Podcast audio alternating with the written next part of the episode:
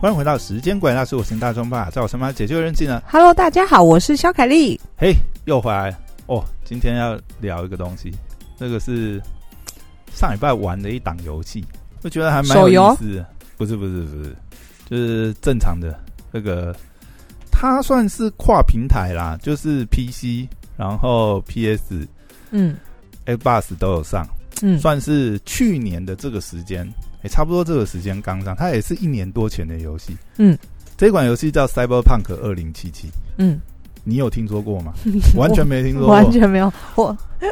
其实其实这一档游戏应该算是它，从去年就红到现在啊。呃，应该说它去年惹起了很大的纷争呢、因为最主要是这档游戏的这个呃制作单位啊是这个波兰蠢驴。嗯，这我就知道你、嗯你你知道吗？你上次讲过啊，我讲过这一家公司经对我们曾经某一集哦，嗯录音的时候，你知道啊？这样讲好了。然后波兰蠢驴之前最著名的一个游戏是巫师系列，嗯巫师系列就是啊、呃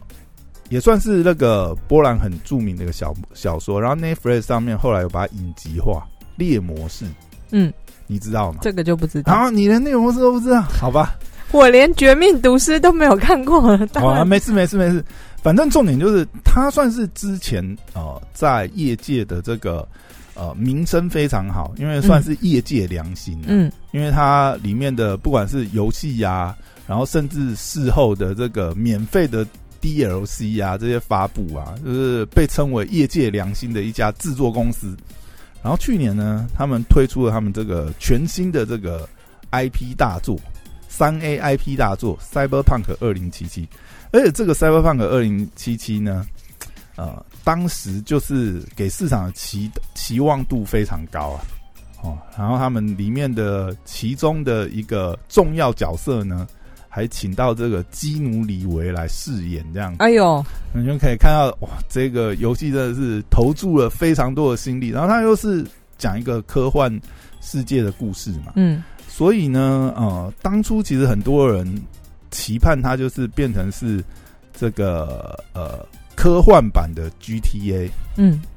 啊，GTA 你也不知道的，，GTA 不是 GTA 日本不是不是。哦，GTA 应该算是现在有史有史以来史上最伟大的游戏吧，也是营收最高的游戏。中文是什么？呃，《侠盗猎车手》哦，没听过哎。好，反正你完全没有在玩游戏，就不知道。反正这这这个游戏当初是被抱了这么大的期待，这样子。嗯结果去年上市之后呢，整个大爆死。嗯因为它里面游戏非常多没有就是设计完完成的部分，有非常多 bug，而且这些 bug 是严重到让这个游戏无法，很多时候是无法继续进行下去那种恶性 bug。好啊，那这个游戏也差这个这个很严重吧？很严重啊。嗯那这个游戏已经呃上市了这快一年了嘛，所以呢，我也是想说，因为它这这一年之中，它也补丁补了非常多，这样，我想说，哎呀，应该终于可以玩了吧。嗯所以呢，最近我就刚好就是有机会入手，我就是把它玩完这样子。嗯玩完之后，今天就是主要想要聊一下这个游戏，因为我觉得这个游戏其实真的蛮有意思的，你知道，嗯，它跟我想的完全不一样的。我我本来也是把它想成是就是呃科幻版的 GTA 嗯系列这样，但是其实玩起来完全不是那一回事。然后，接下来要爆雷这样。如果你没有玩过这个游戏，或者是呃你不想要知道雷的话，就不要听下去这样。那我觉得这一款游戏有意思的地方在哪里？你知道啊？当然了，先讲一下，先讲一下它的 bug 部分。嗯，我真是 真的补完了吗？你知道吗？过了一年之后，嗯它一样 bug 一大堆，所以我就很难想象，就是说，如果是一年前在玩这一款，因为它都已经补丁补了好几次，死。它已经补丁好像一二三四次了吧？嗯嗯你知道，它已经补到，我都觉得就是说，诶，它已经补了那么多次了，对不对？现在应该是可可玩的状况了吧？嗯所以我才开始玩嘛。然后完了以后，我发觉，我靠，它 bug 还是超级多。它那种 bug 哈，就是你知道有些 bug 是，比如说你开车开一开，会被路上的石头卡住，凸起来的石头卡住，嗯然后车子就不能动。然后有的时候是因为它是开放世界游戏嘛，有的时候是呃，你可能呃在想要超捷径的时候，不不小心掉到一个呃，就是场景里面的缝隙里面，嗯，然后你就卡住了，你就出不来。类似这种，这种还算是，其实这种还算是小的 bug 啊。还有一些可能是什么穿图啊，什么啊，反正很多啊，不胜枚举。还有莫名其妙的这种，就是宕机跳出游戏，然后你要重新读档，这种都有。反正这个游戏就游戏性来讲，呃，不顺畅讲，实在嗯不是一个非常好玩的游戏。嗯就是它里面还有很多设计，有很多设计，那个就算是补完丁也没办法改变的啦。比如说，包含它在这个，因为它是它不是第三人称，它是第一人称视角的游戏。可是像这样子的游戏，你要去玩一些，比如说潜行啊、暗杀、啊、这些东西，因为它有设计很多这些元素嘛，嗯包含它，因为它是科幻题材。它甚至呃有一部分的功能是因为主角是这个呃算是改造人吧，他就把二零七七等于是未来科技，就你们可能有很多，比如说有点像这个日本有个蛮著名漫画《攻壳机动队》啊嗯那种场景，就对，就是哦、你可能可以透过你的这个脑内的晶片去骇客别人的设备啊，或者是装备。其实它这些元素其实做起来，呃，其实设计起来那个你都会感觉诶蛮有意思的。可是玩起来反正就不是那么一回事。为什么说玩起来不是那么回事？因为它很多里面的设计，就等于是我们如果真要讲，就是有点像是游戏里面的优化，真的是没有做好，所以它打起来就是游戏性不佳这样子。但为什么今天还是想要聊聊这个游戏呢？因为这个游戏虽然说有这么多的呃让你会玩不下去的地方，但是呢，它有一些东西实在是做的非常好，就包含它整个。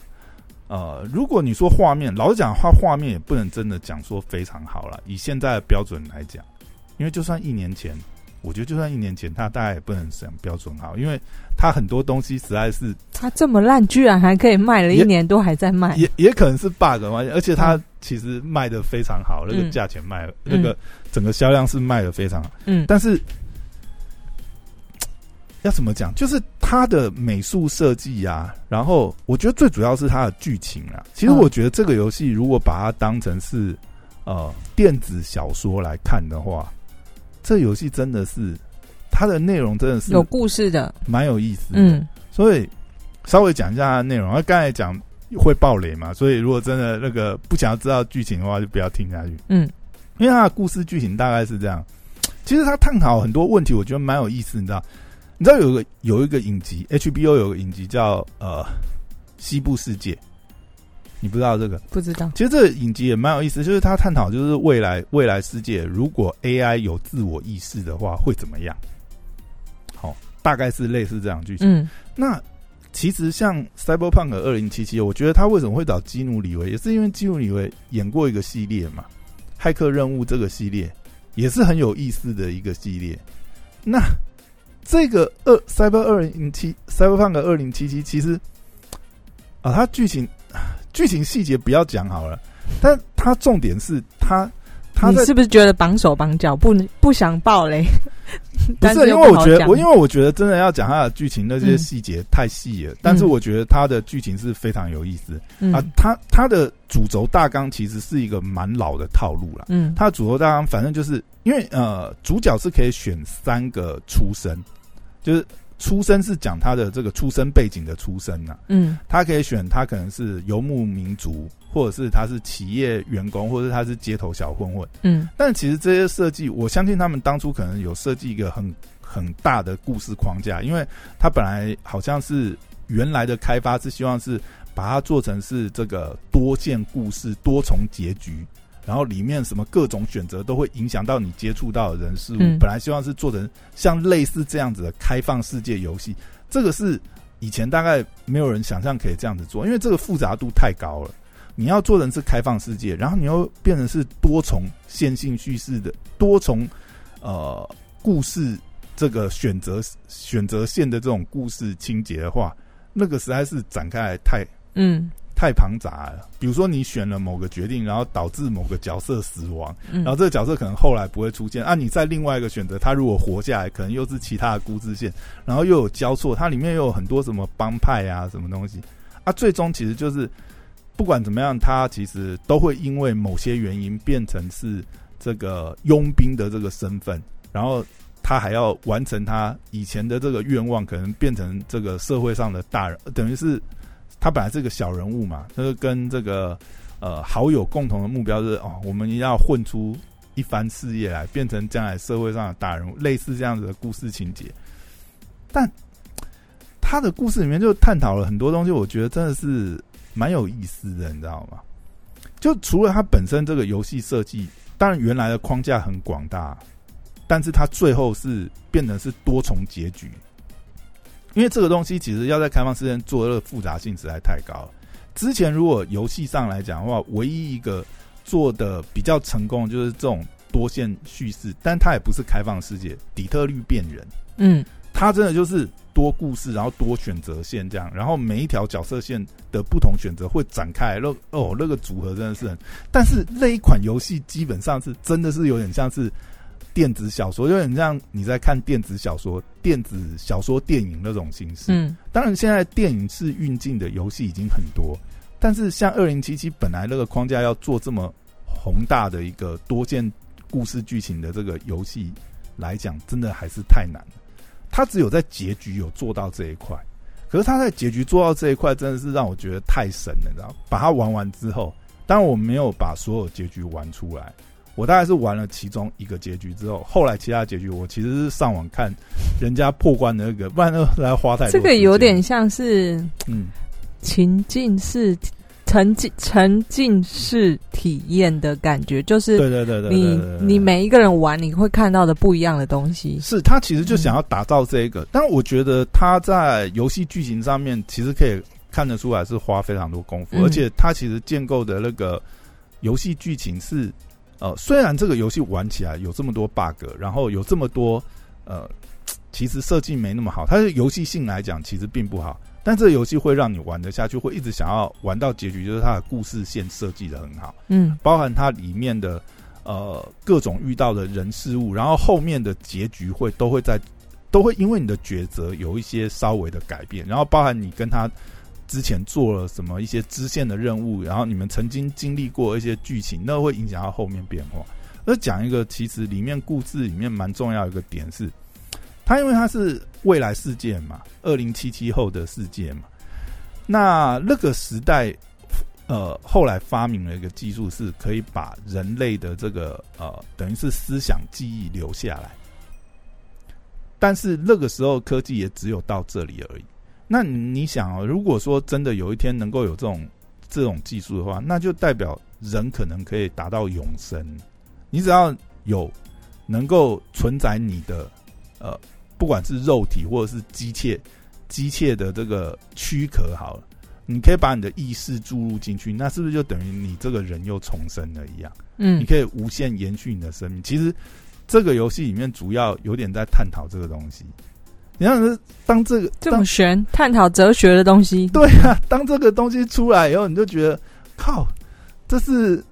这是有一个很经典的那个哲学问题啊！不知道你有没有听过雷修斯的船？没有，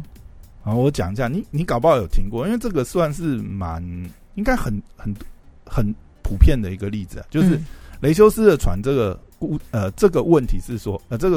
我再讲一下它的概念，大概就是说呃有一艘船叫雷修斯嘛，那这艘船啊、呃出厂之后每个月都会整修，换掉一些燃堪用，但是可能就是有点老旧的零件这样子。嗯然后等到五年过去之后，结果船上的师傅去检查发现，哦、这艘船上每一个零件都换过，都不是当时原原始出厂的这个零件。嗯，那请问五年后的雷修斯号跟当年刚出厂的雷修斯号还是同一艘船吗？那是蛮经典的雷修斯的船这个这个问题这样子。没听过这个。但是，但但是你会发觉这个这个问题就是 Cyberpunk 二零七七它整个故事线在探讨这个，在探讨的问题，因为你看，就像就像呃这个游戏里面的主人翁一样啊，嗯或者是说它里面故事线经历的剧情，当你的意识能被保留下来的时候，可是那个身体可能已经不是你原来的身体，那你还是你嘛？你还是原来的那个你嘛？这蛮妙的一件事情。而且它里面其实故事，因为它有很多多重结局，其实呃，你如果你如果没有看过所有结局，甚至里面有一些蛮特别的结局，你看了以后，你才会觉得哇，这个梗也蛮太埋太深了。因为他一开始一开始主角会经历过这么多鸟事，就是因为他是佣兵嘛，他去接了一个任务之后呢，他就因缘际会被植入了一个晶片，然后就等于是他的脑里脑脑中里面有另外一个呃，等于是呃一个人的记忆在他的脑中这样子，所以他才会经历过这么多问题这样子，然后到最后你就会发现这些始作俑者。其实他还有一个更大阴谋在那边，最后才解开这个阴谋，我就觉得哦。但你你也要走这个主角的这条线，你才会看到这个吧？对吗？但是你不一定会看到，你知道吗？因为我一开始选的这个故事线呐，就是没有看到这个阴谋的哦，所以故事线，嗯，所以我只看到了他怎么旁边的他怎么画，他怎么就是他有很多种结局。那有一个有一种结局是我选的故事线是。呃，最后算是还蛮 peace 的，他就是他就是跟他脑里的这个呃呃被植入的这个记忆分开这样子，嗯，但他其实还有很多故事线，其中有一个故事线其实才是真的把这个呃始作俑者的目的跟源头把它抓出来，这样，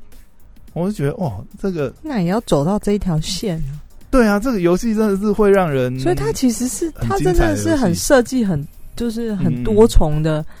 一个游戏很用心，只是它它里面太多 bug。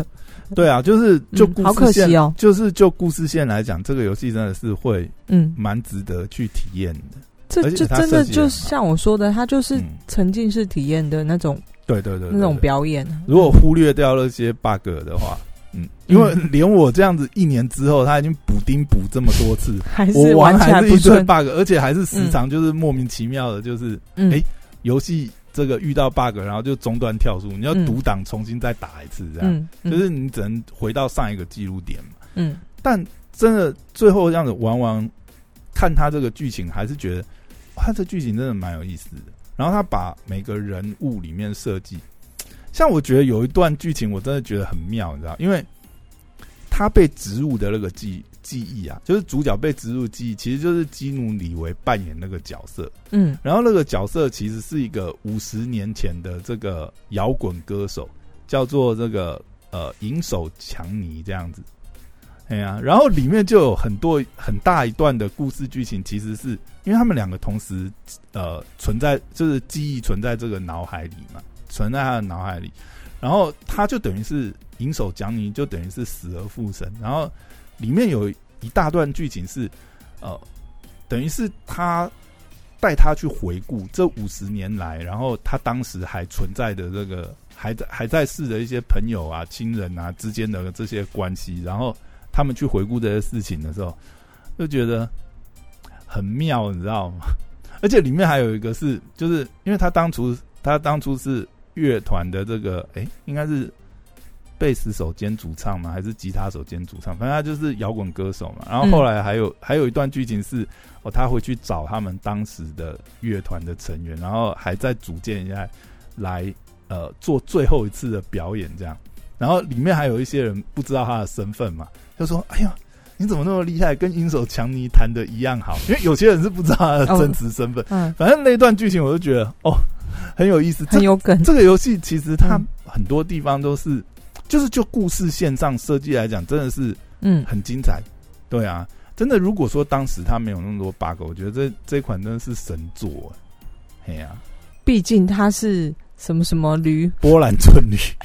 有了他们他们以前其实，在故事线上，因为巫师三其实厉害也是故事线设计，但是巫师三的游戏性，其实我觉得它游戏性也没那么好了，但至少没那么多 bug，嗯，但这一款就真的蛮多 bug，它玩起来真的是。你会觉得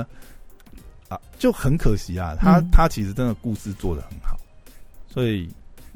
啊，今天就实在是想聊一下这个，是要推荐大家还是不推荐大家，我也不知道。但是我觉得听起来故事那个故事线蛮不错的，应该是故事线蛮好，真的是可以去，就是把它当电子小说来看，嗯，真的是蛮有意思的一部游戏。嗯，好，今天聊到这边，拜拜，拜拜，拜。